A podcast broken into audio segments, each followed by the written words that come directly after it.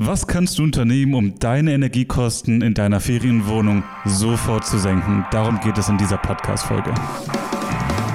Herzlich willkommen zum Fevo Butler Podcast, deinem Weg zur erfolgreichen Ferienwohnung. Wir sind Niklas und Falk, langjährige Hosts von über 50 profitablen Inseraten deutschlandweit. Legen wir los. Hallo zusammen, hier sind Niklas und Falk vom Fevo Butler. Hallo.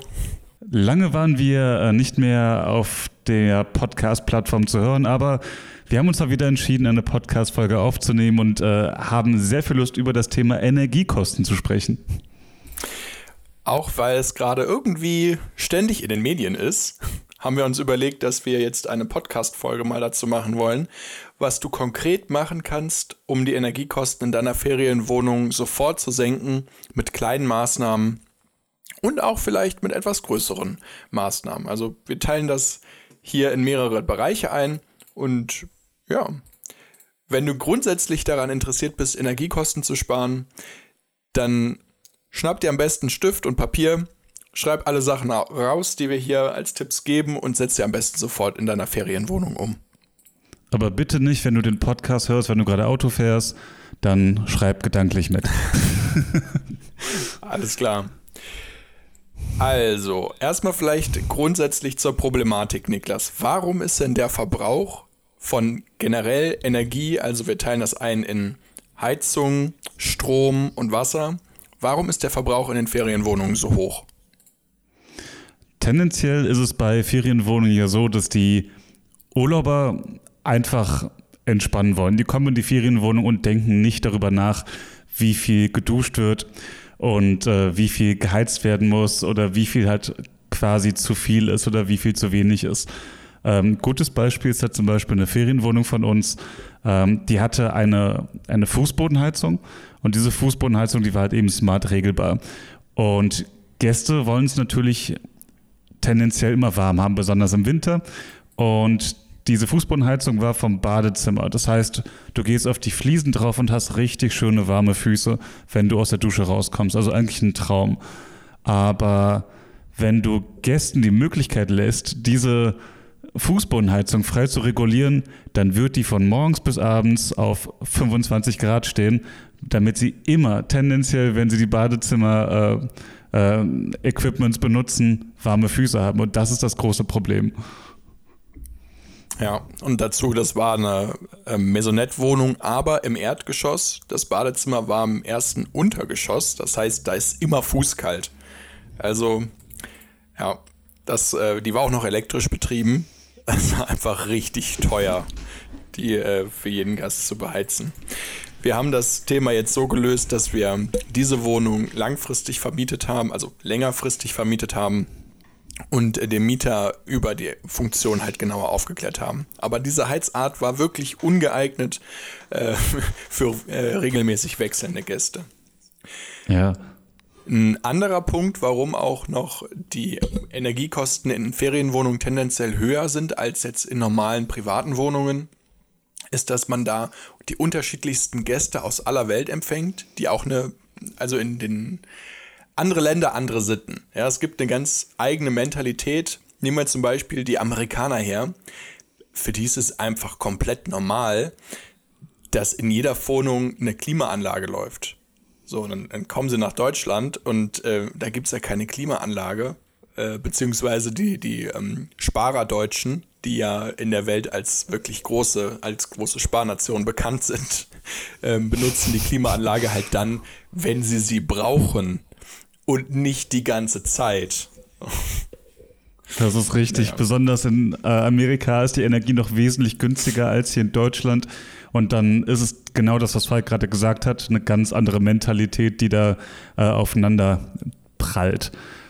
Und wir kennen das Beispiel ja auch, wenn du im Hotel bist beispielsweise, du hast ein schönes Hotelzimmer, du machst die Heizung an, weil es vielleicht gerade ein bisschen kühl ist, äh, dann äh, merkst du aber gerade, die Luft ist ein bisschen stickig geworden da drin, dann machst du das Fenster auf und du kommst jetzt nicht auf die Idee, die Heizung komplett runterzudrehen, weil du das Fenster gerade aufmachst, sondern dir ist es eigentlich egal.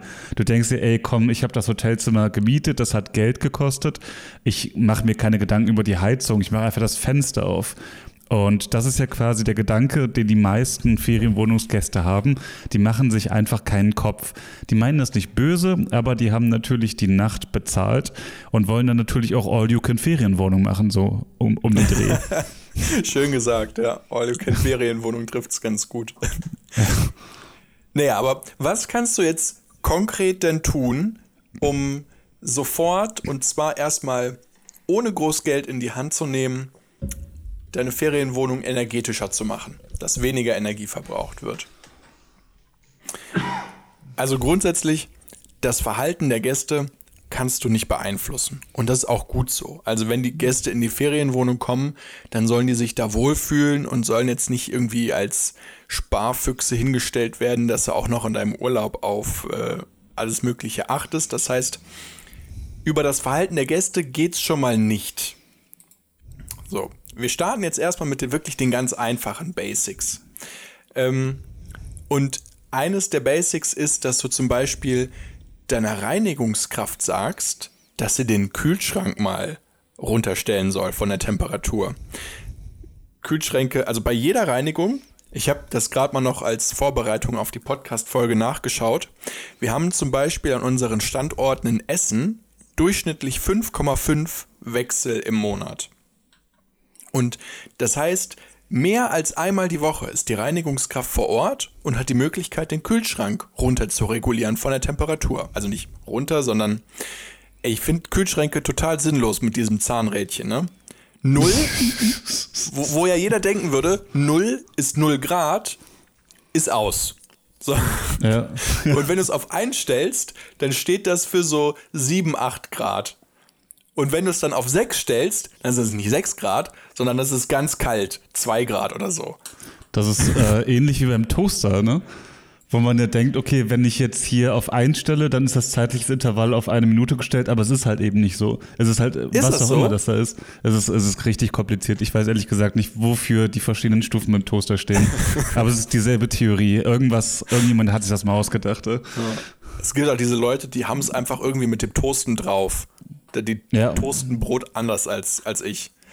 Ja, definitiv. naja, aber kommen wir wieder zurück zur Reinigungskraft und was du dir sagst, kostet dich gar kein Geld, aber sagt dir einfach, der Kühlschrank muss, wenn du ihn sowieso aufmachst zur Kontrolle oder zum Putzen, danach auf 1 gestellt werden.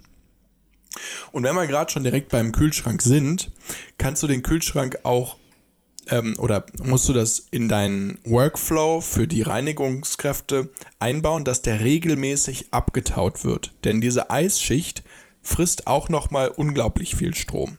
Und so ein Kühlschrank in der Ferienwohnung verbraucht sowieso nochmal mehr Strom als dein Kühlschrank zu Hause. Warum? Weil Kühlschränke weniger Energie verbrauchen, je voller sie sind. Also es macht für dich jetzt klein, vielleicht kleiner ähm, Lifehack zu Hause. Ähm, es macht Sinn, den Kühlschrank einfach, wenn du nicht so viel Lebensmittel hast, da ganz viel Getränke reinzustellen, weil er dann weniger Energie verbraucht. Naja, der Kühlschrank in den Ferienwohnungen ist aber häufig komplett leer. Und dadurch, wenn du zum Beispiel auch ähm, so einen kleinen Kühlschrank mit einer Gefrier, äh, Kühl-Gefrier-Kombi hast, bildet sich gerne eine Eisschicht in dieser Kühl-Gefrier-Kombi, die regelmäßig abgetaut werden sollte. Das spart auch schon mal wieder gut Energie. Gut. Was kann man noch machen, Niklas? Vielleicht so an, an kostenlosen Tipps. Also mit dem Kühlschrank hat mich auf jeden Fall gerade fasziniert, weil äh, ich da auf jeden Fall schon viel von mitnehmen konnte. das ähm, mit dem Wasser. ja, also es, es lohnt sich halt eben. Kleine Änderungen können halt eben langfristig eine große Wirkung haben, besonders wenn man äh, auf den eigenen Geldbeutel schaut, besonders in der Zeit jetzt, wo die Energiekosten äh, immer mehr steigen. Ähm, was sich auf jeden Fall lohnt, äh, lohnt ist halt eben eine gute Planung. Das heißt, mach erstmal eine Bestandsaufnahme von den Geräten, die du überhaupt in der Ferienwohnung stehen hast und schreib dir mal auf, was verbrauchen die eigentlich. Da gibt es extra äh, Verbrauchsmessgeräte, die äh, packst du in die Steckdose, da kannst du dann das Gerät reinstecken und direkt den Bedarf pro Woche, pro Tag oder auch pro Monat von jedem Gerät ermitteln. Das kannst Ah, du halt meine, eine Zeit lang machen. Ähm, ich meine, die Verbrauchsgeräte, kurzer Einschub, die kannst du dir sogar kostenlos bei der Verbraucherzentrale ausleihen, wenn du das mal wirklich wissen möchtest. Das ist ein guter Hack. Ja. Also die kann man sich ausleihen und dann schickt man den wieder zurück oder wie funktioniert das? Ja, die, es gibt ja in jeder Stadt gibt's ja eine Verbraucherschutzzentrale und ähm, da gehst du einfach hin, sagst, brauchst du ein Gerät und dann geben dir die eins. Kannst du dir ausleihen, perfekt. kriegst du wieder zurück. Kann man sogar äh, gratis Messgeräte äh, abstauben, um das quasi einfach mal zu testen? Weil es, es macht ja mal die Sinn. Also, Bundesregierung fragen. Die hat Ja, ja, genau, gerade irgendwie es das Geld es- locker sitzen für es macht ja absolut Sinn. Wenn man die Energiekosten natürlich senken kann, ist das natürlich gut für Deutschland, es ist gut für die Welt, es ist eigentlich gut für alle und es ist gut für den eigenen Geldbeutel. Das heißt, es lohnt sich absolut, das zu tun. Und nachdem du den Plan erstellt hast, dann weißt du zum Beispiel ganz genau, okay, meine Miele-Spülmaschine, die verbraucht so und so viel, ähm, die ist Energieeffizienzklasse A, aber die verbraucht so viel wie eine Energieeffizienzklasse D. Was, was, was ist hier falsch? Ähm, was ist hier passiert? Und dann kannst du quasi anfangen, Forschung zu betreiben und herauszufinden, okay, was, was kann ich jetzt ändern, damit das halt eben nicht mehr der Fall ist, dass wir auf diese Energieeffizienzklasse A kommen und halt eben nicht die ganze Zeit ähm, unnötig Strom verballern und halt eben natürlich auch Geld. Wo wir gerade bei der Energieeffizienzklasse sind, für all diejenigen, die jetzt schon länger kein Elektrogerät mehr gekauft haben, denn die Dinger halten ja normalerweise ein paar Jahre. Es gab, ich meine, letztes Jahr irgendwann im März eine Änderung der Energieeffizienzklassen. Also dieses A, Triple, Super Plus gibt's jetzt nicht mehr. Das wurde abgeschafft. Es gibt nur noch die Einstufungen in A, B, C, D bis keine Ahnung was. Und alle Geräte, die vorher in Energieeffizienzklasse A waren, sind jetzt in Energieeffizienzklasse B eingerankt worden. Und die Klasse A ist frei geblieben, um den Herstellern die einen Anreiz zu geben, noch energieeffizienter zu werden.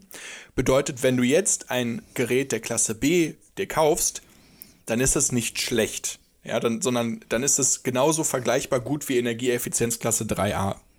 Äh, A3 Plus. So. Nur mal. Sehr progressiv, sehr progressiv Deutschland, sehr gut. Ja. Ähm, weiterer kostenloser Hack. Also du hast jetzt die Bestandsaufnahme gemacht. Du weißt, okay, das sind meine größten Energiefresser. Da musst du halt ein bisschen Geld in die Hand nehmen, um diese Energiegeräte wieder zu tauschen. Aber wir wollen ja noch kostenlose Hacks erstmal raushauen, was man in seinem Betriebsablauf ändern kann. Und eine kostenlose Sache ist, dass du zum Beispiel deinen Gästen einen Tag vor Checkout eine Nachricht schickst und sagst, hey lieber Gast, vielen lieben Dank für deinen Aufenthalt. Wir hoffen, du hattest bei uns eine wunderbare, großartige Zeit. Wenn du morgen auscheckst, dann denk doch bitte an folgende Punkte. Das ist zum einen, leg den Schlüssel wieder zurück in den Schlüsselsafe. Ähm, du kannst schon mal den Müll entsorgen oder was halt sonst so noch typisch ist für deine Ferienunterkunft und regulier bitte die Heizung herunter. Also dreh die Heizung auf 1. Mach die Fenster zu, ganz wichtig, weil manchmal lassen Gäste nämlich zum Beispiel das Fenster auf, warum auch immer, und haben die Heizung noch an. Und ähm, dann kommt deine Reinigungskraft erst am Nachmittag oder vielleicht im Zweifel sogar einen Tag erst später, je nachdem, wie du betrieblich organisiert bist. Ja, und dann hast du halt mal einen ganzen Tag lang zum Fenster rausgeheizt, ne? Ja, das will man natürlich nicht.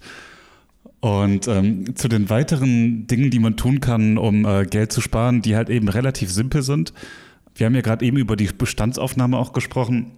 Es lohnt sich halt eben auch einmal aufzuschreiben, welche Glühbirnen hast du denn eigentlich in den verschiedenen Lampen drin. Du hast ja ähm, Deckenlampen, du hast Stehlampen, du hast vielleicht noch irgendwo am Nachttisch irgendwelche Lampen. Ähm, das sind natürlich alles Glühbirnen, die musst du auch auf Vorrat haben. Irgendwann ist dieser Vorrat aber leer. Wenn du mehrere Ferienwohnungen hast, dann musst du ja irgendwie wissen, okay, diese Ferienwohnung, welche Glühbirnen kommen da rein? Ist das E14? Ist das E27? Ist, ist das eine Halogenlampe? Ist das eine LED-Lampe? Man weiß es nicht. Ja. Genau, es gibt so viele verschiedene äh, Gewindearten und deswegen hier schreibt ihr direkt auf, welche Glühbirnen überhaupt in deine Ferienwohnung reinkommen, macht da so am besten Elektrizitätsplan zu und ähm, damit bist du nämlich schon mal, ähm, was das Organisa Organisa oh, tut mir leid, das Organisieren der Ferienwohnung, ja, schwieriges Wort auf äh, beim Organisieren der Ferienwohnung auf der richtigen äh, sicheren Seite. Und ähm, wenn du schon dabei bist, dann achte auch direkt darauf, dass du LED-Lampen nimmst. LEDs sind einfach umweltfreundlicher, haben einen geringeren Stromverbrauch und haben eine längere Lebensdauer als Halogenlampen. Ähm, der Nachteil bei LED-Lampen ist natürlich der äh, höhere Anschaffungspreis. Ähm, aber den holen die sich halt eben mit der Zeit wieder raus, allein schon wegen der längeren Lebensdauer. Ist quasi so, ähm, möchte man äh, sich ein Qualitätsauto kaufen, möchte man sich ein Porsche kaufen oder möchte man sich ein sehr, sehr schrottiges Auto kaufen, dann hast du vielleicht bei dem schrottigen Auto wenig Geld ausgegeben, aber hinten raus hält es halt eben nicht lang. Und deswegen lohnt es sich auf jeden Fall, LED-Lampen zu kaufen, weil sie länger halten, weil sie ähm, einfach umweltfreundlicher sind. Und ähm, wenn man jetzt nicht so ein ähm, Filmfetischist ist, der jetzt unbedingt die äh, Höchstwerte bei der Farbwiedergabe äh, erzielen muss, weil da sind Halogenlampen auf jeden Fall besser. Wenn man jetzt aber gerade keinen Film dreht, kann man auf jeden Fall LEDs verwenden, auch in den Ferienwohnungen super. Dann, ähm, wo wir gerade bei den Lampen sind, das hat jetzt nicht so viel mit Energiesparen zu tun, also gar nichts, aber Niklas, du hattest heute eine fantastische Idee zum Thema Grundriss und Lampen. Möchtest du das vielleicht auch noch kurz einschieben? Ja, das habe ich gerade eben gesagt tatsächlich.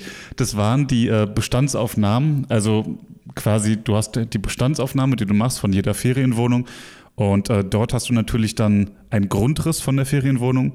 Und dort hast du eingezeichnet, wo sind die einzelnen Lampen, wo ist Rauchmelder, wo ist Kohlenmonoxidmelder und was du halt eben noch da drin hast. Und dann hast du quasi wie in einem Elektrizitätsplan halt eben stehen, wo sind welche Lampen, also wo sind welche Lampen mit welchen Glühbirnen und dann weißt du sofort, wenn du jemanden vor Ort hinschickst, um Glühbirnen auszutauschen, welche Glühbirnen er braucht. Ja, fand ich richtig gut. Habe ich mich richtig im Büro heute drüber gefreut. das sind die kleinen Dinge. naja, aber, aber dann kommen wir, mal, kommen wir mal zur Heizung.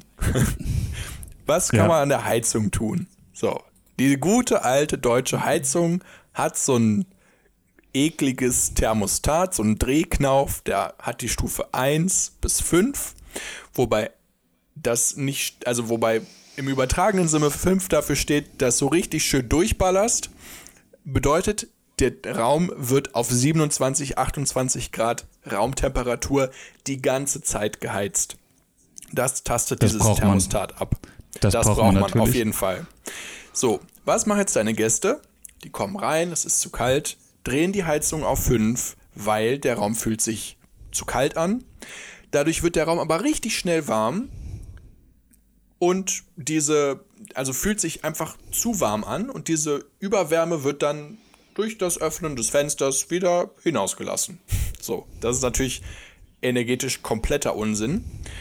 Und in der ganzen Zeit jetzt, die wir schon vermieten, habe ich schon häufiger festgestellt, dass es Regionen auf der Welt gibt, die diese Thermostate nicht haben. Die kennen die nicht. So. Und dann, ja, was, was haben wir gemacht? Wir haben einfach in unser Guidebook reingeschrieben, pass auf, dreht das Thermostat für eine angenehme Raumtemperatur für 20, 21, also 21 Grad auf Stufe 3. Stufe 5, also ganz genau haben wir erklärt, wie dieses Thermostat funktioniert. Und ja, das ist natürlich wieder eine kostenlose Sache, die du sofort umsetzen kannst, indem du einen Leitfaden schreibst, wie deine Heizung funktioniert. Und allein durch dieses Verständnis im Online-Guidebook wird den Gästen dann ähm, klar, alles klar, die funktioniert so und so, die können die besser einstellen und so wird in, in lange, äh, auf lange Sicht weniger Energie verbraucht. Das ist ein super, super spannender Punkt. Wenn ich da kurz einschieben darf, zum Beispiel, du hast ja gerade gesagt, die äh, verschiedenen Heizarten in manchen Regionen, die sind anders. Und mhm. Amerika beispielsweise, es ist wahnsinnig spannend. Man denkt ja halt immer, so wie hier in Europa, so wie hier in Deutschland, da ist eigentlich überall auf der Welt.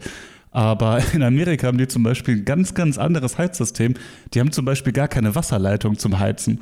Das ist, das ist irre interessant, bei denen läuft das über Luft. Also die die haben Gebläse, weil es die ganze Zeit mhm. angeschaltet ist. Das ist ziemlich laut. Aber es ist auch relativ, ähm, also sehr, sehr, ähm, sehr, sehr umweltschädlich, weil äh, die Energiekosten dafür sehr, sehr hoch sind. Aber die Installation ist unfassbar billig. Und du hast halt eben ja. das genaue Gegenteil hier in Deutschland. Die Installation ist sehr teuer, es ist aufwendig, es braucht Zeit, bis damit ein Raum warm wird. Aber hinten raus ist es diskret und sparsam. Und in Amerika ist es das genaue Gegenteil. Es ist halt eben nicht diskret und sparsam, es ist laut und es wird sehr, sehr schnell warm. Aber dafür ist es arschteuer und äh, nicht gut für die Umwelt. Und die, die haben da halt die eben, Amerikaner. Die haben einfach zu viel, äh, zu viel und die haben halt eben dann nicht dieses klassische Thermostat, sondern das sieht halt eben aus wie so ein ganz, ganz kleiner Regler, äh, den die halt eben dann drehen können, damit es halt eben warm wird und dann halt eben auch in der halb kürzester Zeit. Hm. Hier bei den Thermostaten, wo wir gerade dabei sind, wir sind ja große Freunde von smarten Lösungen und gerade du, Niklas, bist ja ein großer Freund der Automatisierung von Arbeitsprozessen. Es gibt nichts Schöneres erzähl als das, mal, ja. Erzähl doch mal was zu smarten Thermostaten. Also, smarte Thermostate haben wir mal eine kleine, sagen wir mal, Feldforschung betrieben. Ähm, wir hatten mal ein smartes Thermostat in der Ferienwohnung. Ich habe auch ein smartes Thermostat bei mir zu Hause. Und wir wollten testen, wie kommen smarte Thermostate bei Gästen an, wie viel Strom, also wie viel äh, Heizkosten können die uns hinten raus sparen und ähm, wie macht es, also macht es den Aufenthalt der Gäste besser oder schlechter? Und ähm, da sind wir zu folgenden verblüffenden Ergebnissen gekommen. Ähm, die meisten Gäste haben sich nicht richtig wohl damit gefühlt, weil sie keinen direkten Einfluss auf die Thermostate hatten. Es gibt natürlich auch Thermostate, da kann man manuell noch drehen und dann hast du digitale, eine digitale Anzeige, die sich halt eben ähm, dann noch mit hochregelt oder runterregelt, je nachdem, in welche Richtung du das drehst. Aber letztendlich wird immer das Intervall angesteuert, was du eingestellt hast. Und du hast dann zum Beispiel eingestellt zwischen 8 Uhr bis 10 Uhr wird es warm, dann wird es halt re relativ moderat und dann ab 6 Uhr bis 10 Uhr wird es wieder warm. Und weil jeder Gast einen anderen Tagesablauf hat, weil manche haben Nachtschicht, manche haben Tagschicht, manche arbeiten ähm, spät abends, kannst du halt keine Intervalle einstellen, weil jeder Gast individuell anders ist. Das heißt, wenn du äh, hergehst und versuchst, einen eigenen Heizintervall zu kreieren, funktioniert der nie für alle Gäste. Das heißt, die brauchen trotzdem individuell die Möglichkeit, Zugriff auf das Thermostat zu haben. Und äh, mhm. äh, hier ist das Problem bei diesen digitalen, ähm, smarten Thermostaten, dass das halt nicht gegeben ist. Die schalten sich immer in ihre alten Intervalle zurück, in ihre alten Muster. Und die Gäste fragen dann zurecht, ey, ich fühle mich so ein bisschen fremdgesteuert hier. Ich, ich kann hier meine eigene Heizung nicht regulieren. Für die Ferienwohnung, für die ich viel Geld bezahle. Was, ist, was soll denn der Scheiß? So, so nach dem Motto. Und ähm, deswegen haben wir da halt eben die smarte Lösung wieder rausgenommen, weil wir gemerkt haben, die Leute wollen halt eben ähm, einfach das Thermostat bewegen, wollen dann die Sicherheit haben, dass es da noch warm wird und Punkt. können dann ja. quasi so ihre kompletten Urlaub, ähm, ihre eigene Heizung halt eben regulieren. Und ich glaube, das ist auch wesentlich die einfachere Lösung. Ich glaube, wir sind leider noch nicht bereit dafür, dass äh, sowas umgesetzt wird. Dafür gibt es auch noch zu viele ältere Menschen in den Ferienwohnungen. Ja. Jetzt bei der Recherche für diese Podcast-Folge hatte ich noch eine Thermostat-Variante von Bosch gefunden, die du ja, mit dem Internet verbinden konntest. Kostet 79 Euro pro Thermostat. Äh, und wo du halt, was du angesprochen hattest, in der Wohnung direkt entscheiden kannst, plus minus und die Temperatur einstellen kannst mit einer digitalen Anzeige. Ähm, und du kannst das aber auch remote steuern. Also wir könnten das zum Beispiel von der App vom Handy aus steuern. Was ich also jetzt vom Gedanken her ganz attraktiv finde, ehrlich gesagt, wenn ich sagen kann, okay, die Reinigungsleute stellen die Temperatur, wenn die Gäste ausgecheckt haben, auf 15, 16 Grad runter.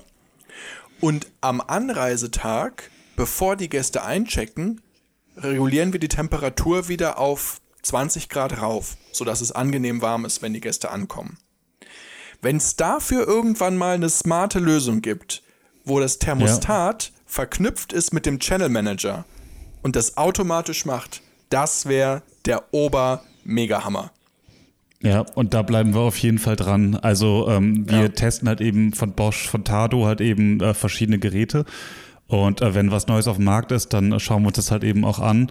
Äh, wir schauen uns auch Geräte an wie Noise Aware Minutes, die halt eben konstant die Raumtemperatur tracken ähm, und Ausschluss darüber geben können, ob es zum Beispiel gerade das Fenster offen haben oder äh, halt eben nicht. Aber ähm, das, was das Gerät halt eben natürlich leisten muss, es muss halt analog sein für die Zeit, in der die Gäste da sind. Das heißt, die können es frei bewegen, ohne dass es halt quasi wirklich smart ist. Außer, dass es sich vielleicht abschaltet, wenn er erkennt, dass das Fenster auf ist. Und in der Zeit, wenn die Gäste weg sind, muss es aus dem analogen Zustand in den digitalen Zustand und äh, uns quasi die Möglichkeit geben, dass wir halt eben per App einen Zugriff darauf haben. Und das muss automatisiert sein, weil wenn man mehrere Ferienwohnungen hat, so wie wir, dann können wir nicht für jede Ferienwohnung ständig in die Apps gehen und da äh, die, die Heizzyklen einstellen, dann würden wir nichts anderes ja. mehr machen. Ja, also falls ihr irgendein findiger Zuhörer äh, Connections hat oder da ein System kennt, das wir noch nicht kennen, schreibt uns sehr gerne eine Mail. Oh ja. Bleiben wir aber bei den Heizkörpern. Eine Sache, wo ich ähm, ganz am Anfang unserer Zeit drauf gestoßen bin, mit der ich vorher noch nie zu tun hatte, ist der Heizkörper-Entlüftungsschlüssel. Ja, also wenn deine Heizung Geräusche macht und gluckert und du äh, merkst, dass sie zum Beispiel auf der einen Seite nicht warm wird, dann liegt das daran, dass Luft im Heizkörper ist. Und diese Luft, die kannst du mit einem einfachen Schlüssel, den kriegst du im Baumarkt für 2, 3 Euro, den kannst du rauslassen und so wird die ganze Heizung wieder warm und du ähm, kannst die Energie, die reingekommen ist, auch optimaler nutzen.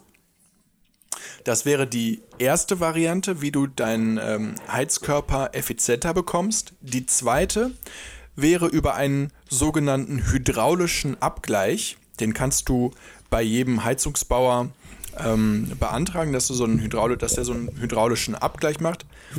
Also du beantragst das natürlich nicht, du beauftragst den und was macht er dann? Dann kommt der Heizungsbauer einmal zu dir nach Hause, prüft durch deine gesamte Heizungsanlage, ob in jedem Heizkörper genügend Wasser ist und so verteilt sich insgesamt die Wärme besser. Das führt nachweislich zu einer Energieersparnis von 5 bis 15 Prozent. Und wenn man diesen hydraulischen Abgleich macht, dann äh, kannst du da auch noch eine Förderung vom Staat für bekommen, eine BAFA-Förderung in Höhe von 20 Prozent.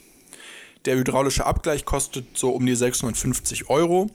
Und wenn du den machst, dann kriegst du im Rahmen dieses, äh, dieser Förderung auch noch einen Zuschuss zu den Thermostaten. Also da lohnt sich auf jeden Fall mal, sich genauer zu informieren. Ja, was also haben wir glaube, noch?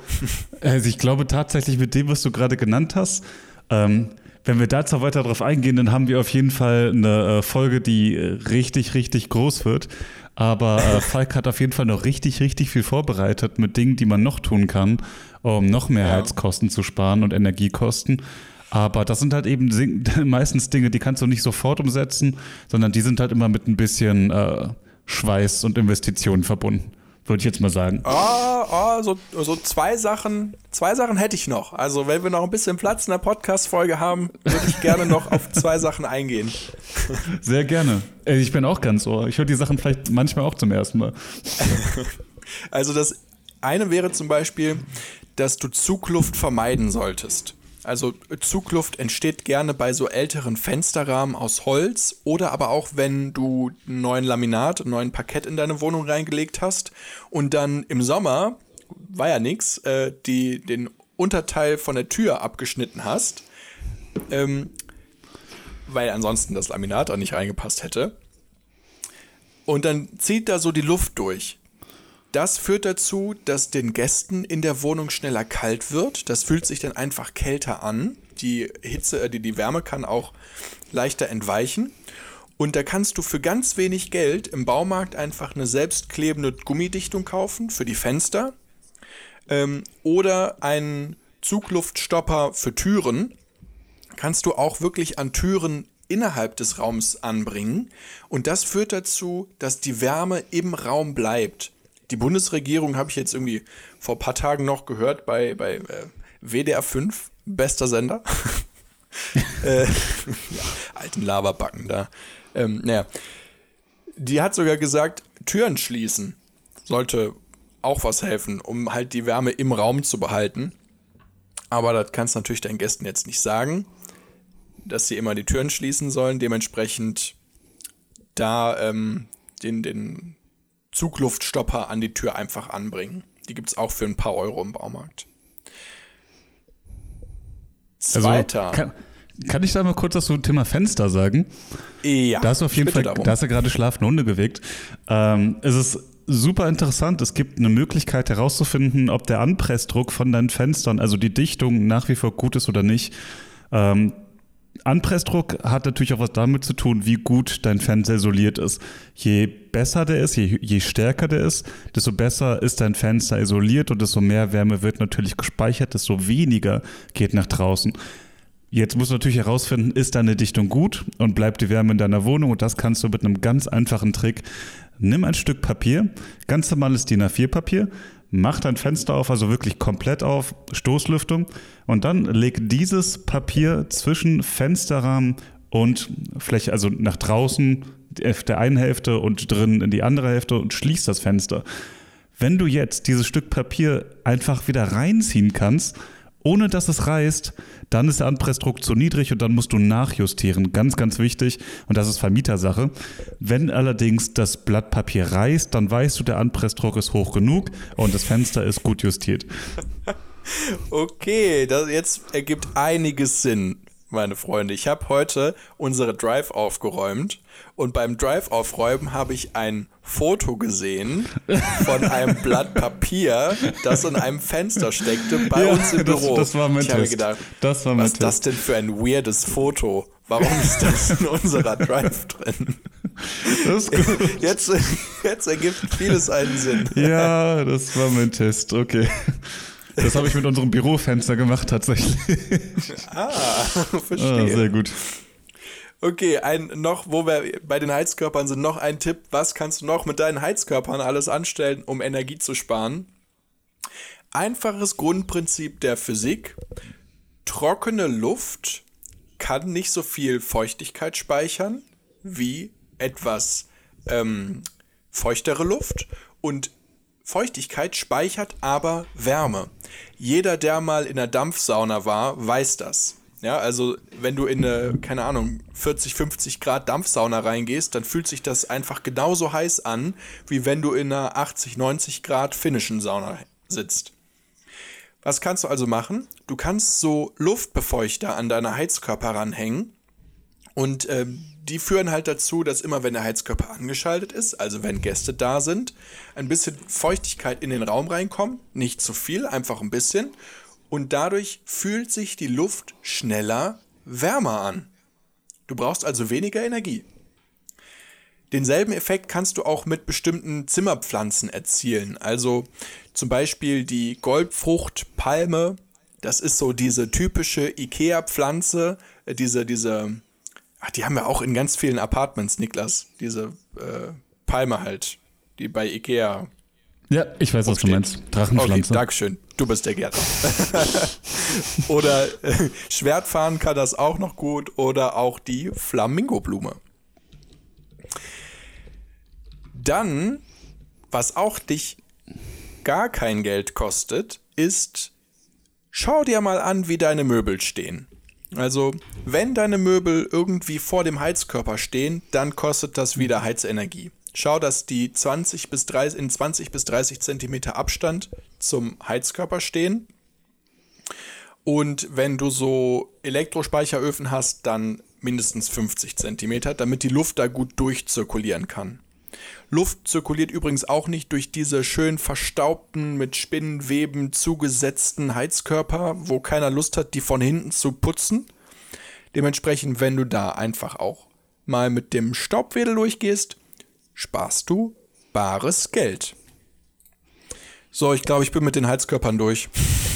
Ich, ich muss sagen, ich auch nach wie vor die Aussage, dass du gerade eben gesagt hast, die Biosauna fühlt sich genauso warm an wie die finnische Sauna. Nicht die Biosauna, die, ja, die Dampfsauna. Diese, ah, okay, jetzt habe ich es verstanden. Sehr gut. Die Bio, die Biosauna ist, äh, ja, die kannst du, weiß ich nicht. Ich dachte schon. Also, wenn ich in die Biosauna gehe oder wenn ich in die finnische Sauna gehe, da, da kriege ich aber sowas von Schlag ins Gesicht. ja, das, ist was anderes. Ähm, Cool. Cool. So, also das war jetzt einige Sachen zum, zum Thema Heizen. Wollen wir mal übergehen zum Thema Strom sparen? Ja. Ach, du willst nein. noch weitermachen.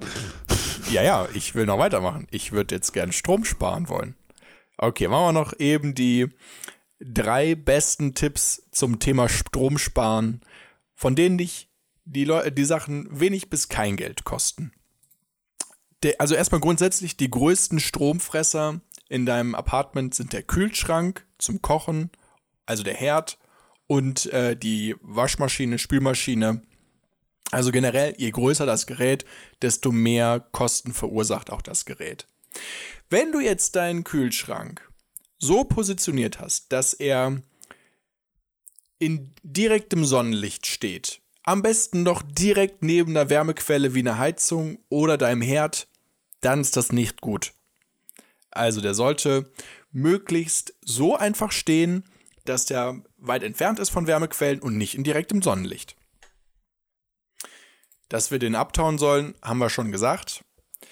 Ähm, kostet dich auch kein Geld, den abzutauen. Und ja, grundsätzlich lohnt sich bei so größeren Geräten halt äh, immer, wenn man da in was Neueres investiert. Also gerade zum Beispiel, nehmen wir mal die, wenn du eine Spülmaschine in deinem Apartment anbietest, dann ähm, ist der, geht der größte Energieverbrauch dafür bei der Spülmaschine drauf, dass das Wasser erhitzt wird. Und gerade die älteren Spülmaschinen, die verbrauchen einfach sehr viel Wasser. Und dann wird auch der, äh, ist der Wasserverbrauch, äh, die, der, die Energiekosten, die du fürs Erhitzen des Wassers brauchst, sind dann einfach viel höher bei älteren Geräten als bei neueren Geräten. Da ist vielleicht auch Ja. ein ganz guter Punkt. Äh, Es gibt ja zum Beispiel ähm, Waschmaschinen und äh, Trockner, die du natürlich für deine Ferienwohnung kaufen solltest, damit du deinen Gästen bestmögliche Erlebnis bieten kannst und sie halt eben ihre Wäsche immer schön trocken und waschen bei dir können. Aber ganz, ganz wichtig, es gibt ja diese äh, Kombinationsgeräte, Waschmaschine und Trockner in einem. Das Problem bei diesen Geräten, die, die beste Energieeffizienzklasse bei denen ist D. Besser geht es nicht. Die sind so gebaut, dass sie nicht energieeffizient sein können. Das, das, das liegt an den Geräten, das liegt an der Physik dahinter, das liegt an dem Schleudern. Es funktioniert nicht anders, die, äh, die richtig zu bauen. Deswegen kauft ihr auf gar keinen Fall für Ferienwohnung ein Kombigerät, es sei denn, du hast ein absolutes Platzproblem, weil hinten heraus zahlst du eigentlich immer drauf. Deswegen lohnt es sich sogar immer, Waschmaschine und Trockner separat zu kaufen oder halt eben auch nur Waschmaschine mit einer Möglichkeit, die Sachen aufzuhängen. Sehr Wichtiger guter Tipp. Einschub. Sehr, sehr, sehr guter Einschub, sehr guter Einschub. Wer jetzt ein bisschen mehr Geld in die Hand nehmen möchte, der kann sich mal seine Heizungspumpe genauer anschauen. Und zwar, die Heizungspumpe, die befördert das erwärmte Wasser vom Heizkessel in die Heizkörper. Die läuft ungefähr 6000 Stunden im Jahr. Wenn du jetzt eine alte Heizpumpe hast, dann kannst du nur die Pumpe ersetzen. Das kostet ungefähr 150 bis 300 Euro plus den Einbau. Einbau ist man nochmal so bei einer Stunde, zwei Stunden so 120 Euro über den Daumen. Und ähm, dadurch hast du eine massive Stromersparnis, wenn du so ein, so ein altes Schätzchen durch ein neuer, neueres, energieeffizienteres Gerät ersetzt. Das hast du ruckzuck wieder drin. Also auch da ein bisschen Geld in die Hand nehmen, lohnt sich auf jeden Fall. Gut, ähm, wir haben hier noch richtig viele Tipps zum Thema Strom Also wir sind, sagen, schon wir bei, wir sind schon bei 40 Minuten gleich weg. ja, aber das spart unseren Zuhörern ja alles Geld. Aber Ich würde aber ich sagen, wir machen glaube, noch vielleicht zwei, drei Sachen Ich- zum Thema Wasser sparen, die auch ganz gut sind. sollen wir nicht eine zweite Folge machen? Nein. Du hast noch so viele Sachen hier. Falk hat extrem viel, ihr müsst euch das mal, ihr müsst euch das mal geben. Ähm, Falk hat ein Skript geschrieben dazu und das ist so unfassbar lang mit so vielen Tipps. Und wenn wir das alles durchgehen, dann sind wir hier bei, äh, bei zwei Podcasts, bei zweimal 40 Minuten. so. Okay, aber nur der Vollständigkeit halber, wir haben jetzt was zu Gas, also zur Heizung gemacht, wir haben was zu Strom gemacht. Dann lass uns noch eben zwei, drei Tipps zum Thema Wasser geben. Und wenn ihr noch mehr Tipps zum Thema Energiesparen in Ferienwohnungen haben wollt, dann schreibt uns gerne eine Mail. Ähm, dass ihr noch eine zweite Podcast-Folge haben wollt zu dem Thema und dann gibt es da noch eine Podcast-Folge mit den restlichen Tipps zu. Perfekt. Okay. Wassersparen. Ja, wo hast du den größten Wasserverbrauch? Im Badezimmer. Also ersetzt doch einfach deine Duschbrause, deinen Wasserhahn durch ähm, Ener äh, energiesparend, durch wassersparende Wasserdüsen, wobei einfach ein bisschen Luft mit dem Wasser beigemischt wird die kosten zwischen 15 und 50 Euro im Baumarkt. Ähm, das einzig Wichtige, worauf ihr hier achten müsst, ist der Wasserdurchlauf. Also bei einem Spar-Duschkopf zum Beispiel sollte der Wasserdurchlauf weniger als 9 Liter pro Minute betragen. Bei einem herkömmlichen Wasserkopf sind es 16 Liter pro Minute.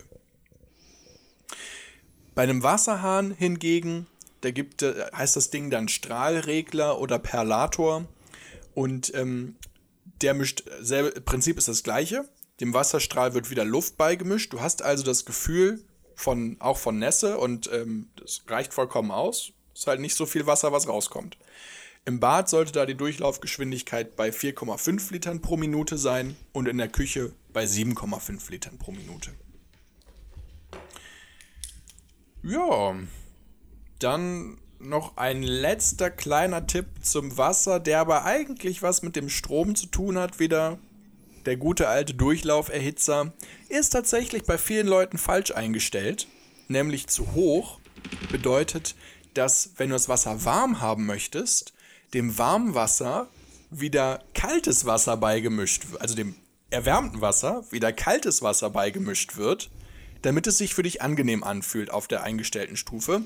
Das liegt halt nur daran, dass dein Durchlauferhitzer zu hoch eingestellt ist. Also wann ist jetzt der Durchlauferhitzer, wann ist da die Temperatur optimal eingestellt? Wenn sich das Wasser auf der höchsten Stufe nicht zu heiß anfühlt. Und Hand aufs Herz, jeder kennt diese Wasserhähne, die drehst du voll auf und dann kommt da brühend heißes Wasser raus. Jeder kennt die. So, also mach einfach folgendes: Geh zu deinem Durchlauferhitzer, reguliere da die Temperatur runter. Es gibt neuere Durchlauferhitzer, da kann man das direkt machen. Es gibt aber auch ältere, die kannst du halt auf Stufe 1 oder Stufe 2 stellen. Stell sie halt dementsprechend eine Stufe runter auf Stufe 1, wenn es zu heiß ist. Ich glaube, das werde ich gleich direkt machen. Optimal. Sehr schön. Gut, das war jetzt eine doch sehr lange Podcast-Folge. Und ähm, ja, wenn da für dich gute Tipps mit dabei gewesen sind, dann lass uns gerne eine gute Bewertung da. Hat mir auf jeden Fall viel Spaß gemacht, zu dem Thema zu recherchieren und das äh, hier weiterzugeben. Auf jeden Fall waren auch viele äh, Tipps auch aus der Praxis dabei, die wir für unsere Ferienwohnung schon anwenden. Aber ähm, Wer noch mehr zu diesem Thema hören möchte, wie gesagt, schreibt uns einen Kommentar, schreibt uns eine Mail, äh, sagt Bescheid und äh, dann kann Falk nämlich halt eben noch mehr zu diesem Thema sagen. ich glaube, er brennt wirklich danach, hier noch mehr zum Thema Energiesparen im Bereich Heizen, äh, Stromsparen und Wassersparen rauszuhauen. Hat er noch sehr, sehr guten Output. Also selbst ich würde mich darauf freuen, dann noch das ein oder andere umsetzen zu können wie er sich um diese Podcast-Folge drückt und wer die Arbeit Brauche ich gerne. Mit, okay. mit diesen Worten würde ich sagen, ähm, hat wieder Spaß gemacht, Falk, und wir sehen uns bei der nächsten Folge hoffentlich. Jawohl, vielen Dank fürs Zuhören und maximalen Erfolg in der Vermietung. Bis dahin, ciao, ciao. Ciao.